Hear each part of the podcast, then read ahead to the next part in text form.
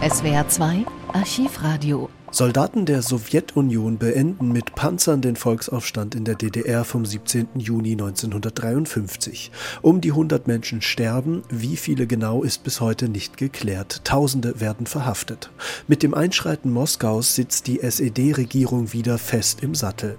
Wenige Tage später, am 23. Juni, versucht Walter Ulbricht die Arbeiterschaft auf Parteilinie zu bringen.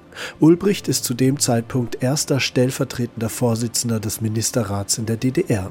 Die heutige Versammlung hat, das werden alle Teilnehmer feststellen können, zu einer solchen offenen Aussprache geführt, die gezeigt hat, dass trotz der Ereignisse des 17. Juni die Arbeiterklasse sich bewusst ist, dass die Deutsche Demokratische Republik ihr Staat ist, dass die volkseigenen Betriebe ihre Betriebe sind, dass die entscheidenden Kräfte in der Deutschen Demokratischen Republik die Arbeiterschaft und das werktätige Volk ist und bleibt und dass die Arbeiterklasse und alle patriotischen Kräfte niemals zulassen werden, dass die feindlichen Kräfte, dass die Kriegstreiber irgendwie ihre verbrecherisches Treiben in der Deutschen Demokratischen Republik weiterführen können.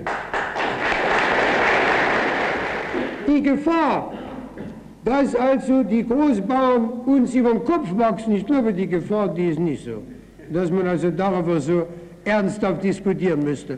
Und weil auch die Großhändler, die wir mit also einsetzen werden, diese haben nicht eine solche ökonomische Macht, dass sie etwa die Grundfesten unserer neuen Ordnung untergraben könnten. Das ist nicht der Fall.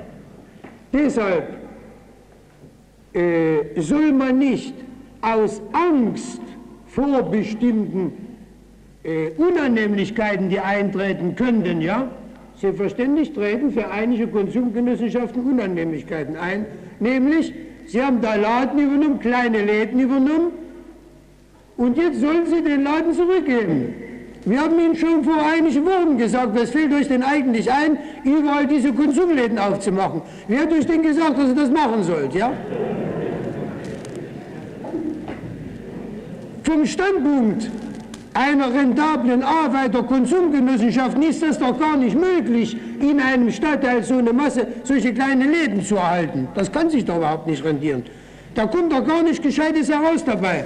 Selbstverständlich, der Leiter dieses Ladens steht hinter seinem Ladentisch, aber der kleine Händler von früher, der ist mit dem Fahrrad losgefahren und hat früh Gemüse und andere Produkte rangeholt. Aber der vom Konsum, der steht pflichtgemäß hinterm Ladentisch und sagt, jetzt will ich mal sehen, ob nicht endlich die staatlichen Handelszentralen mir die Waren liefern. Ja?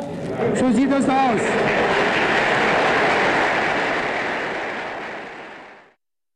Und ich kann Ihnen weiter sagen, es gab in der Tat solche Wahnsinnige, die in der Deutschen Demokratischen Republik im Auftrag westdeutscher Agenturen, der Amerikaner, der Engländer und von Bonn einen Tag X organisieren wollten.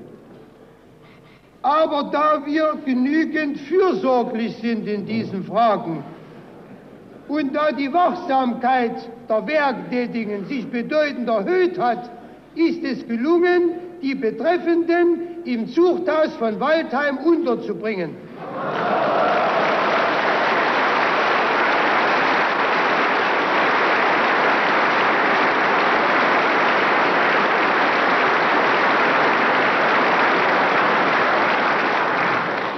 Dort haben Sie jetzt die Möglichkeit, wie es anders gekommen ist, nachzudenken und auch über den Tag X, nicht wahr, können Sie einige Jahrzehnte dort nachdenken. Das ist die reale Lage. Niemand soll sich einbilden und Sie sollen nicht glauben, dieses Geschwätz der Gegner, dass es mit noch so großen Anstrengungen feindlicher Agenturen gelingen könnte, eine solche Volksmacht, wie sie sich hier in der Deutschen Demokratischen Republik entwickelt hat, wie sie immer mehr erstarkt, dass sie diese irgendwie erschüttern können.